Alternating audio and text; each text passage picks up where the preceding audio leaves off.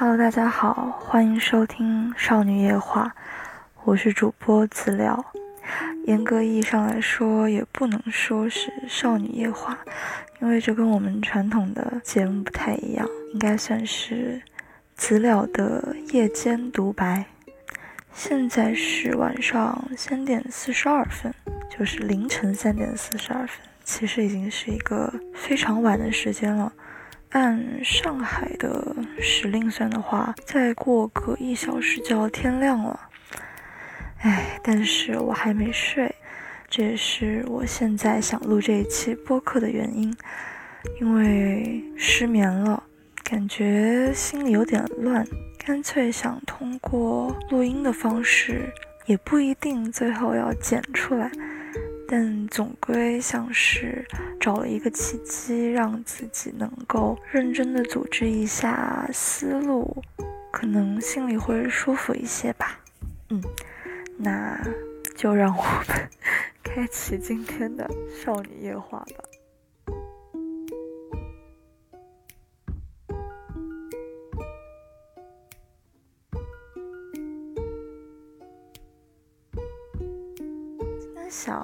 有一个东西，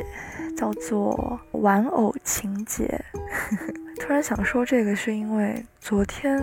看到了宜家最近新出的一款玩偶，是一只特别特别大的熊，好像有一百多厘米吧。它看起来是那种可以拥抱的那种大小。我觉得我对这种可以拥抱的东西是无法抗拒的。包括我觉得我现在心情不好嘛，我就特别希望能有个东西能让我抱一抱。我不知道这个是不是一种婴儿的本能，不知道。但是我会觉得这个姿势特别像个小孩子，只有小女孩才会喜欢玩偶，才会在看到一个什么。大大的、毛茸茸的、软乎乎的东西的时候，想要去蹭，想要去抱，想要藏在它的毛下。但是我觉得我已经二十岁了，我依然非常喜欢这种大大的、毛茸茸的、软乎乎的，可以让我藏起来的东西。我记得我以前小时候。特别喜欢毛绒玩具，那个时候因为是小学嘛，那个年纪的女孩子仿佛也有可以玩毛绒玩具，而不被爸爸妈妈或者是亲友们嘲笑说还没长大。就那个年纪，仿佛有玩毛绒玩具的一种天然的权利一样。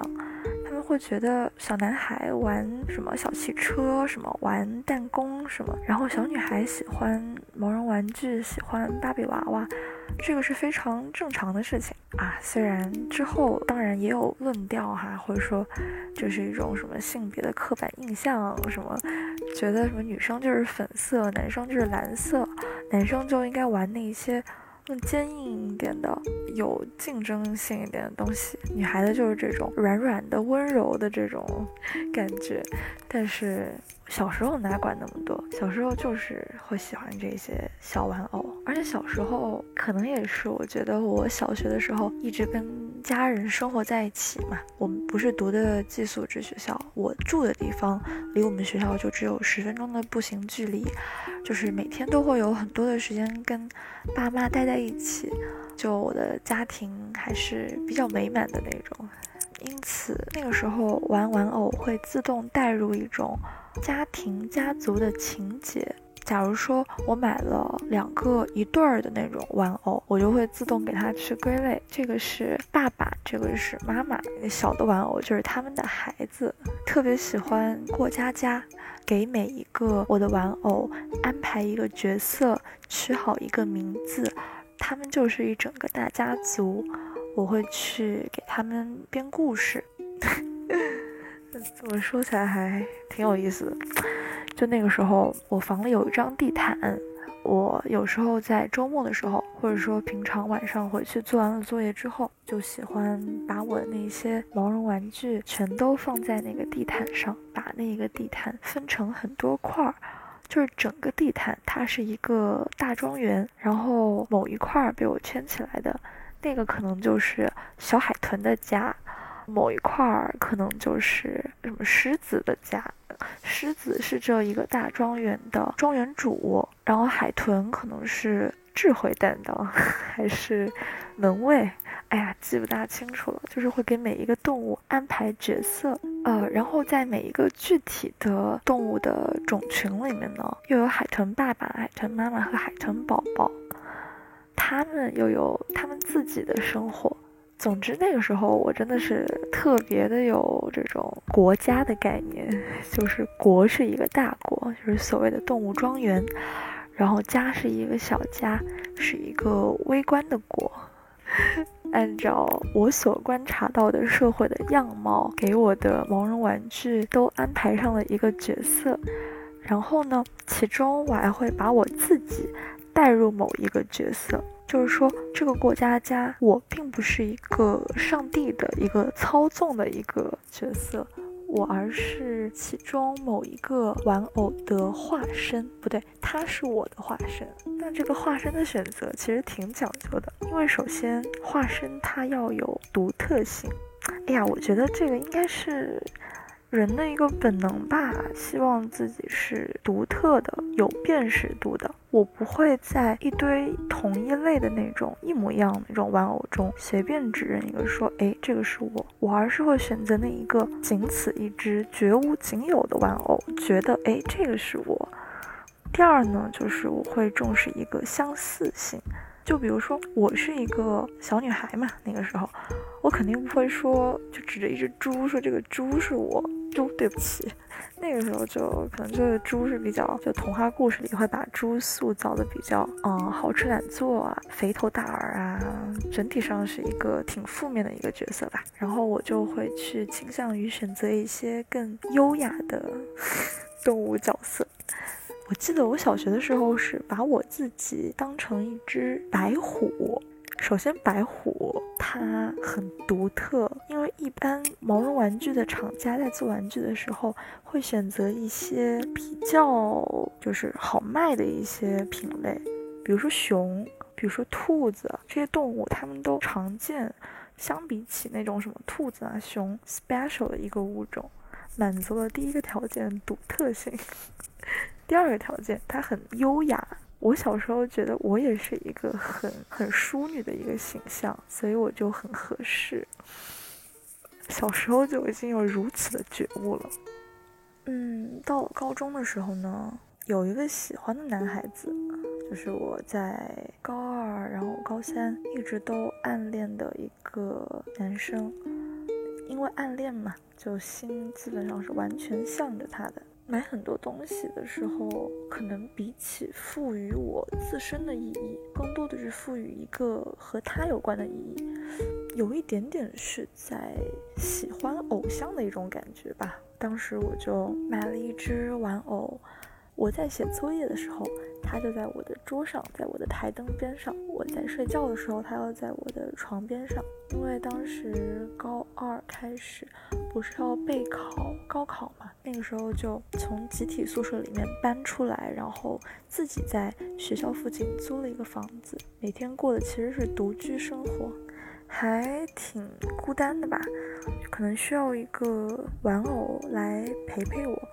我也和他说说话，然后当时就把这个玩偶赋予了我暗恋的那个男孩子的寓意。以前呢，可能我在选择玩偶的时候，会倾向于选择正面意义的那种，小学的优雅呀这种寓意。到了高中的时候，反而对于正面的、阳光的有一点点不好意思，反而要从反面像开玩笑一样表达自己的爱。所以当时我选的一个玩偶是一只猪，嗯，就有点像那种现代小情侣之间嗔怪对方是猪头、傻瓜那种感觉。然后当时就买了一只小猪。有时候觉得写作业或者是睡前想他啊，或者是呃因为自己在想他而走神了，想要笑自己一下，就会去在猪的鼻子上刮一下，嗯，就还挺甜蜜的一个举动吧。那只猪真的陪伴了我很久，嗯，因为我毕业之后也还是在一段时间之内一直很喜欢它。那只猪还被我带到我的大学宿舍里去，因为我跟它不在同一座城市嘛。嗯，有的时候我到一些地方去旅行啊，或者是到一些地方去打卡的时候，我就会带上那一只猪，然后让那一只猪出镜，就有一种我把它带进了我的背包，装进了我的行囊，我带着它一起走天下的那一种感觉。这个创意好像来自于应该是憨豆先生吧。我现在记得憨豆先生有一只什么，他有一个那个玩偶，然后他每到一个地方去旅行的时候，他就会让那个玩偶出镜，就代表说，哎，我来过这儿了。当时就参考了这个创意，每到一个地方就我不一定出镜，但是我会让猪出镜，代表我来过，而且我带着你来了这个意思。然后把这样的照片再发给他，哎呀，总之就是当时特别的甜蜜吧。我也把他的备注改成了一个猪鼻子的 emoji。嗯，后来到了大学之后呢，慢慢的，因为后来因为一些原因，跟那一个喜欢的男孩子走散了吧。猪的这个意象呢，就成了一段我的尘封往事。我又重新拾起了在玩偶身上赋予自己的寓意这么一件事情。这个时候呢，我复兴的动物是刺猬，对，就是小刺猬。因为我觉得我其实是一个还挺拧巴一人。小刺猬呢有一个特点，就是喜欢缩成一团，脑袋埋进自己的肚子里。可能是一种害羞，可能是一种害怕，可能也只是一种自保。毕竟它外面有一层刺嘛。我拧巴也就拧巴在这儿。我一方面呢挺害羞，真实的自己被暴露出来，然后另一方面呢我又害怕，害怕我被误解，或者是害怕有人不喜欢我，因此我又总是会去。袒露自己，表白自己，这个表白是表达自己的意思。所以这两种情绪，一方面是会有一点害羞，另一方面是有一点害怕，结合在一起，是我觉得刺猬这个意象里面最贴切我的部分。另一部分呢，就是刺猬外围的那一层刺。我觉得我是一个比较温和的人吧。但是在面对我自己的问题的时候，在我自己跟自己拧巴，而不是在生别人气的时候，我其实是一个比较固执的状态，就是我认准了我自己不好，或者说我认准了我就是怎么样怎么样的，我就咬死了这个点，然后自己不停的琢磨。别人这个时候如果过来安慰我说：“哎，你没有你想的这么坏，说，哎，放轻松，就是没那么严重。”我可能反而会拿刺去扎别人，把别人推开。因此，我觉得刺猬这个意象真的是太贴切了，就这就是我，就是拧巴又很要强的一个人，就很脆弱，然后又很坚硬的一个人吧。就最开始我们不是提到说。我很喜欢那种大的、柔软的那种玩偶嘛。这种玩偶在高中之后好像是没有了，因为环境的限制嘛，就是出租屋跟宿舍容量有限，然后就不能摆。但在小学，我是特别特别离不开这种大玩偶的。我其实觉得我小学是一个比较缺乏疼爱的人。如果我呃想哭有委屈，我一般不会在爸妈面前哭，我一般会跟我的熊哭。就那个时候家里有一只特别大的熊，就比我现在还高吧，可能有两米多的一只熊，坐在我的一个小沙发上，然后我经常就跑过去抱着它，然后就把头埋在它那个下巴那个位置，转啊转啊去蹭它的那个毛。时候就这样静静的抱着，也不说什么。但有的时候我就会跟他说一些话，或者就是把头埋在他那个毛里面，让他吸干我的眼泪。因为小学的时候经常会跟爸妈因为一些小事吵架嘛，小朋友就是受委屈的那个阈值特别的低，动不动就觉得自己好委屈呀，好惨呀，觉得世界就要崩塌啦，这样，嗯，所以就经常哭鼻子，哭鼻子呢又不想在爸面前哭，莫名其妙挺要强的一性格吧，就跑到房间里面去把门给锁上，抱紧我的大熊，然后头埋在下巴那边跟他哭，包括之后吧，我觉得。虽然我之后中学啊、大学啊没有条件能够供着这么一头大熊了，但是一直都还挺要强的。也可能是因为长期住在外面，不住在家里，所以你是没有一个自己的房间的。就即便你有一张自己的床，你有自己的桌子，但是你还是在一个宿舍里的，还是有很多人在。你最脆弱，你最想一个人静静的时候，是几乎没有的。这可能也是为什么我刚刚说我今晚心情不好，我特别想找只熊就搁那儿，然后我就抱着它那种感觉吧。我觉得这个熊它就是要在只有我跟它在一起的时候，它陪伴我，可能是对我以前缺少一个陪伴的一种补偿吧。啊，总之我真的很喜欢这头，就这样一头大熊，我也很喜欢这种拥抱的感觉，它会给我一种安全感，给我一种啊，没关系，你再糟糕、再脆弱啊、失态啊，或者就是不讲道理的脾气啊、牢骚啊的时候，总有一个东西它可以保护你。总有什么东西，它可以在底下帮你拖着，可以兜着你，就是不会感觉自己就无依无靠了，就全世界都与我为敌，没有一个人懂我了。哎呀，大熊就给我这样一种感觉，我会觉得可能是亲情中一种父母无条件的爱的缺失吧。我觉得我能从熊身上获得。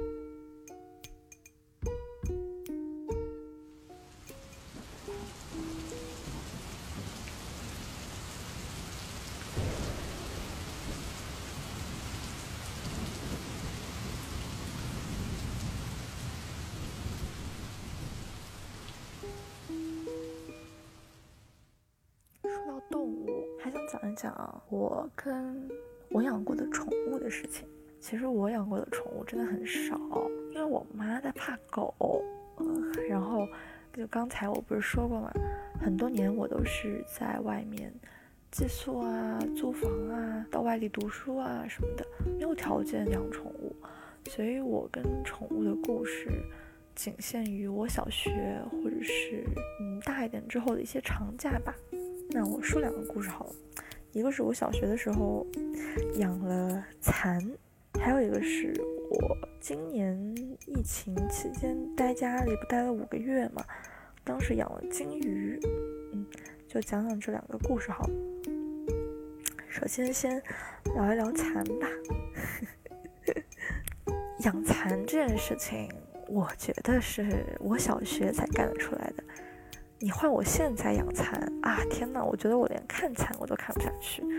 就是蚕，它你们应该都见过那种白白的，然后肥肥的，就蠕动的那种样子，特别像像蛆。然后它其实是还挺容易让人引发恶心的联想的，所以我觉得我现在应该还挺恐惧蚕的吧。小学的时候就可能没有这样的联想。那个时候觉得蚕，那时候我叫它蚕宝宝，是很可爱的一种动物。起因是这样的：当时三年级的时候，科学课老师说让我们去观察一个动物的一生，就是从它还是一个受精卵的时候，也应该也不叫受精卵吧，从一个就是还是一个卵的时候开始观察起，一直到它死去。然后蚕就是一个比较适合观察的样本，因为你如果要观察一只什么什么小仓鼠啊、什么兔子什么的，你养好的话，活那么个五六七八年都行的，太久了。然后那时候早就已经初高中了嘛，所以就要观察一个生命短一点的。然后蚕呢，它作为一个各个生命阶段特征十分明显的一种动物，非常适合教学。这是我后来想的，那个时候就纯粹是觉得蚕很好养，然后又又很便宜，比较适合小孩子。嗯，当时就买了六条蚕，从它们还是一个卵的时候就开始养起。最开始蚕还是一个卵的时候。就是一个小黑点儿，它不像什么小鸡、小鸭，还有一个什么带壳的蛋，它就是一个特别小的点。那个点，你如果现在在呃桌上、地板上看到，你都不会相信那是个卵，你觉得可能就是个灰尘吧。就是卵长成了之后，里面会爬出一只特别小的那种小虫子。就是你都分不清头跟脚，你只能看到它好像在动的那种小虫子，很像那种衣服的线头，你知道吗？就是黑色小虫子。你在那些虫子身边就丢一些桑叶，它就会开始在桑叶边上爬，慢慢的爬。再过那么几小时去看，桑叶可能就破了一些洞了，或者说桑叶就面积变小了。总之，蚕吃了桑叶之后就会长大。然后呢，慢慢的长成了稍微粗一点的小线头，再到后面就长得更粗，皮肤也会变白，就长成了蚕宝宝。这是它的应该是壮年时期吧。然后成为蚕宝宝之后，突然就某一天，你就发现它突然就在那个装了桑叶的那个盒子里面爬一会儿之后，某天它就不动了，它就在一个地方就停下来了。然后它开始吐丝，你就可以看到它在一天两天之内的时间里面，迅速的吐丝，把自己埋在一个它自己吐出的茧里面。你能够非常清晰的看到这个过程，它就是夜以继日的吐丝，然后两天之后它就不见了，然后就在一个茧里面了。再过了一个。哎呀，我有点不记得是多久了，是一个秋天还是半个秋天啊？就反正还是十五天吧，反正就过了一段时间之后呢，有一天突然那个茧上面就开了个小洞，然后你能够听到里面那个翅膀就是扑棱扑棱的声音。过几小时之后，洞里就钻出了一只类似于飞蛾的一个东西，灰白色的，没有颜色的那种，呃，类似于飞蛾一样蝶。那个东西，它从茧里面出来了之后，这个时候它就具有生育能力了。两个这样子的小飞蛾，它们可能互相对对方看对眼了，就某一天就就屁股就就就就就叭就叼一起了，然后它们就开始交配。交配完之后呢，就会生出很多个那种黑色的粒子，那个就是新的蚕卵。就是在一开头我提到那种，就搁家里任何一个角落，你觉得是灰尘一样的玩意儿，他们会生出大概一对这样子的蚕夫妻，生个五十六六十多个那种吧，大概生挺多的。然后生完之后呢，蚕宝宝它的一生的使命就结束了，它完成了它这一个种群繁衍后代的这个使命之后。它就可以安心的去死了。它们生完孩子之后，可能就慢慢的就翅膀开始枯萎，然后蚕就死掉了。这就是蚕宝的一生。当时最开始养那六条蚕的时候，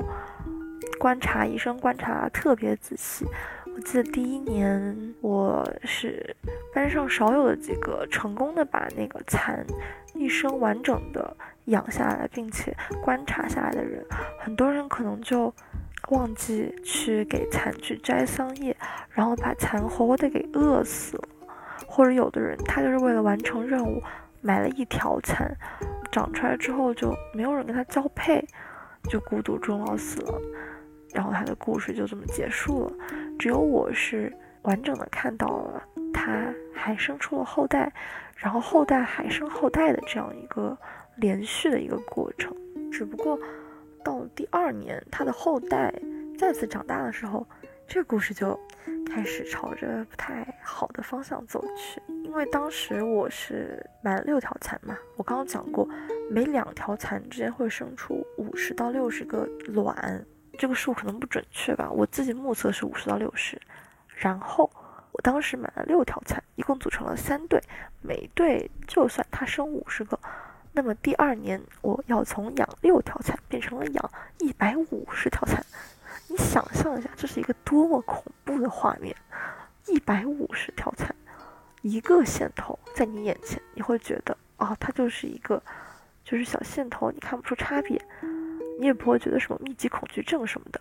一百五十个线头在你的眼前，当时我就有生理不适的感觉，哇！但是它们是活生生的生命啊，就是你看到那么多小东西在里面动的时候，你要我把它丢掉怎么的？我觉得我怎么都做不到。所以当时我还是坚强的把它们都养下去了。我当时养六条蚕的时候，我对桑叶的需求量特别的小，就每天放学回家的时候，在我们家楼下那个桑树上摘那么几片叶子，就够它们吃个大半天了。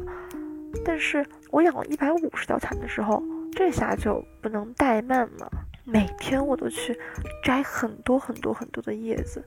就是摘到我那个。塑料袋都已经装不下了那种，但可能这么多叶子的库存，过个两天就会被消耗完。蚕的就它的日常生活呢，我觉得它是没有什么睡觉的，它好像除了吃，就是在等着吃的过来，就是它好像就只有这几个状态，它没有什么还什么什么休息什么这种状态。有叶子它就会吃，然后就会不停的长大。没有叶子的时候，它在等着叶子，叶子一来，它又开始吃了。然后当时我就觉得我像养了一个无底洞，我就不停的去摘桑叶，然后我就喂饱它们。明明觉得自己摘了很多很多桑叶了，第二天又要去摘，啊，我就一直过这样的生活，大概就过了那么一个多学期吧，把我们楼下那个桑树都摘秃了，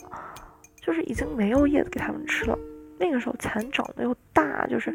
呃，已经从那种小线头长成了那种白色蠕虫那种东西，然后一百五十条蚕，我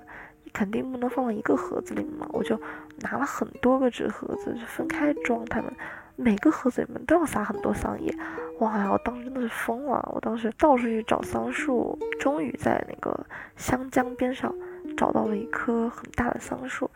每天放学要绕点远路去那边摘桑叶，然后回来喂它们。嗯，那个时候其实还挺有责任感的吧。就虽然蚕它们也没有名字，我连它们的区别都分不出来。蚕它也不出声，它肯定跟现在养猫养狗完全不是一个体验。它就是一个，就是光吃东西，从出生到死去，都跟人类没什么交互的一种生物，你知道吗？总之当时。我就纯粹是抱着一种他们死了我会心里很难受的这样一种想法，就成了他们的专业供养者。当时把我的一百五十条蚕，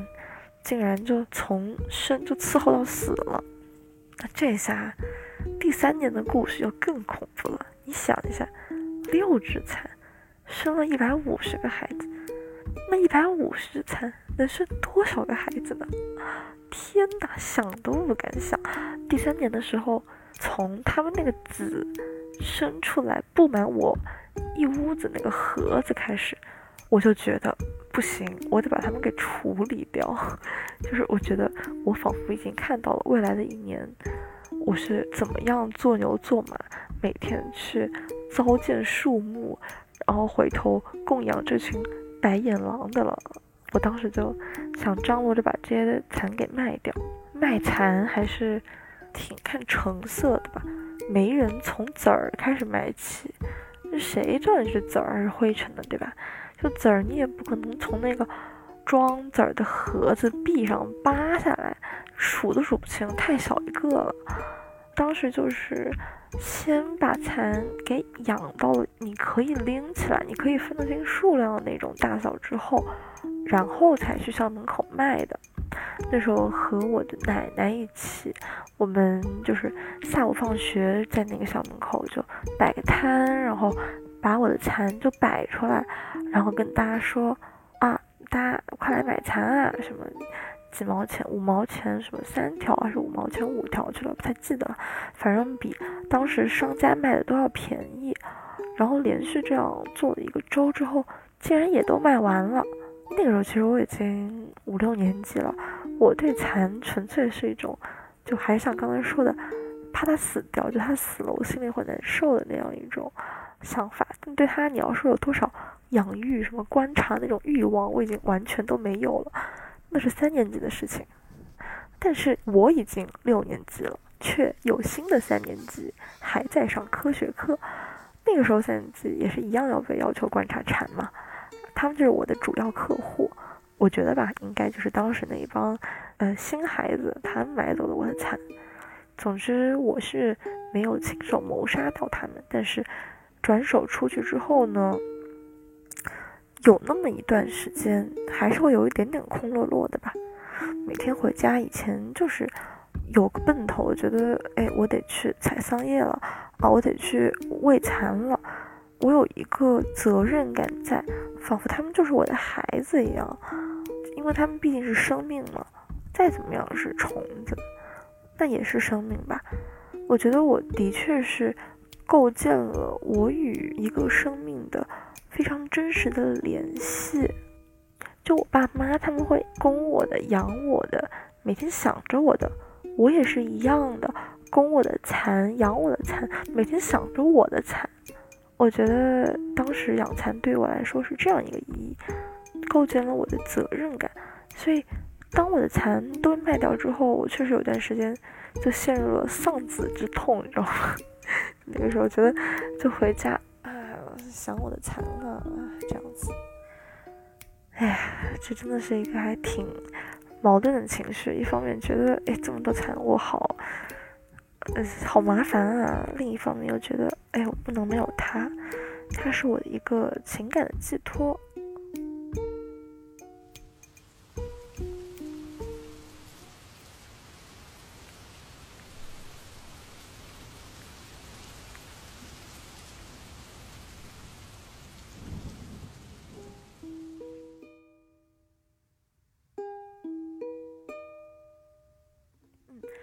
是我的养宠物的第一个故事，养蚕。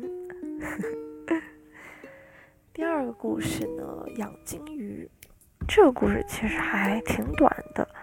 我没有非常正规的养过金鱼，我只是就是今年疫情期间的时候，当时呃想拍一组室内的那种写真照，我有一个学摄影的朋友，他拿我练练手，然后我就。邀请他来我们家，我们一起拍一组这个照片儿。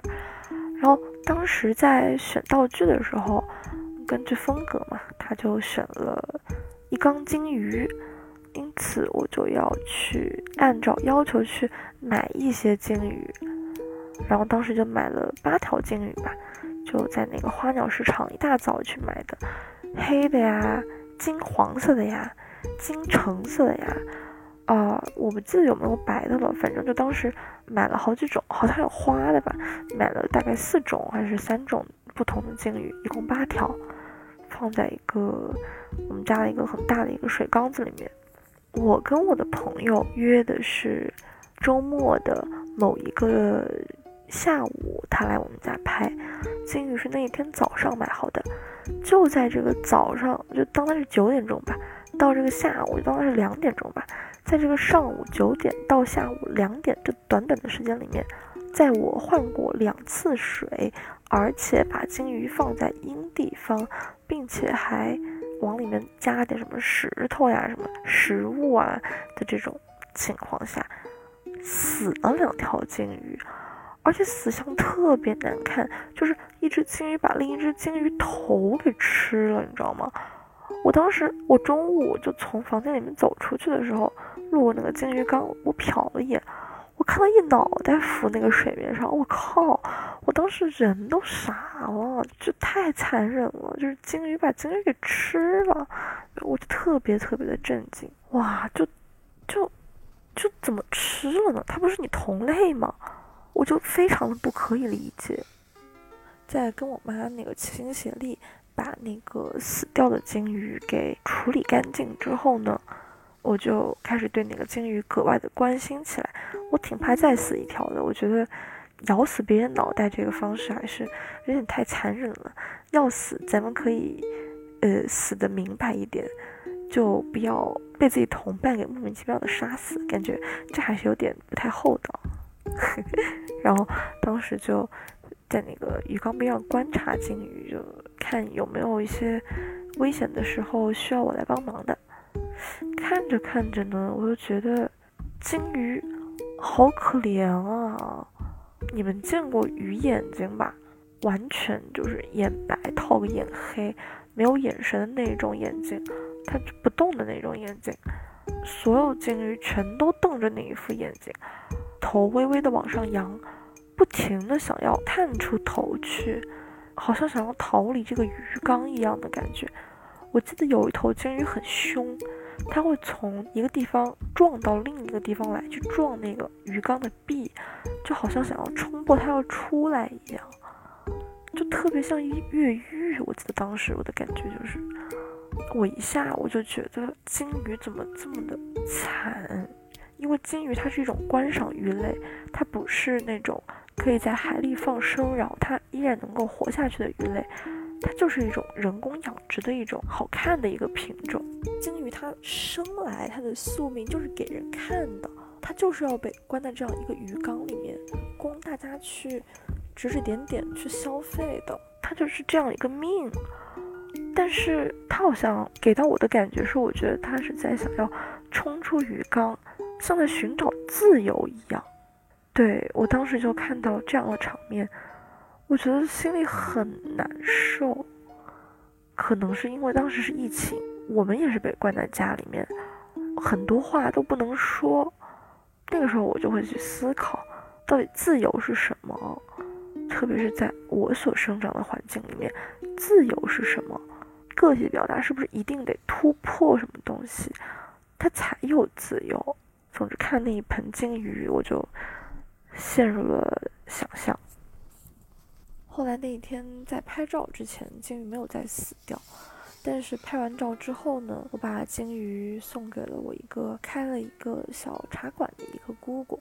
放在她的鱼缸里面。金鱼就开始一条一条的死去了，每天都能看到姑姑在群里面发说，有一条金鱼从缸里面跳出来，因为就跳到地上嘛，就没人看到它，就缺水就死掉了。每天都有鲸鱼跳出来，然后就死掉了，每天都，最后就一条都不剩了。我本来就只买了八条。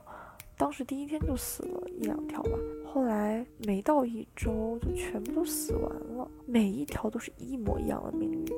就是从缸子里跳出来，跳到地上，然后死去。哇，我当时的心就是觉得他们冲破自由了，哎，可是，可是还是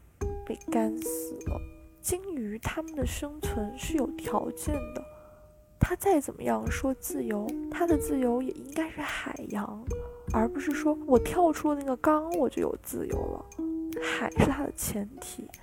它总归是有一定的束缚，它才能拥有一种有条件的自由，而不是说我今天跳出来，我如果是在天上啊，那我就自由了；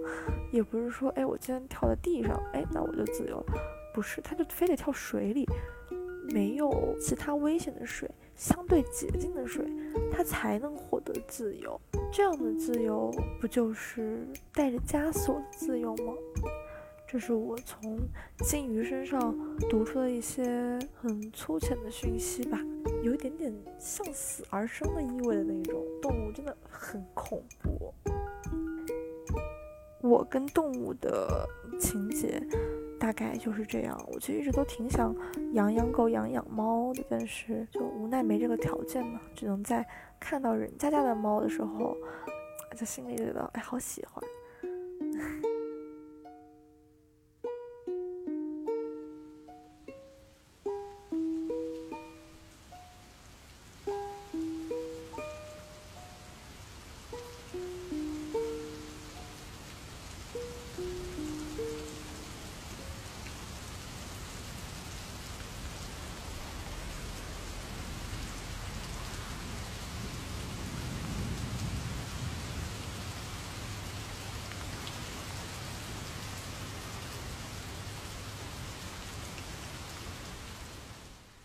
现在是看一下，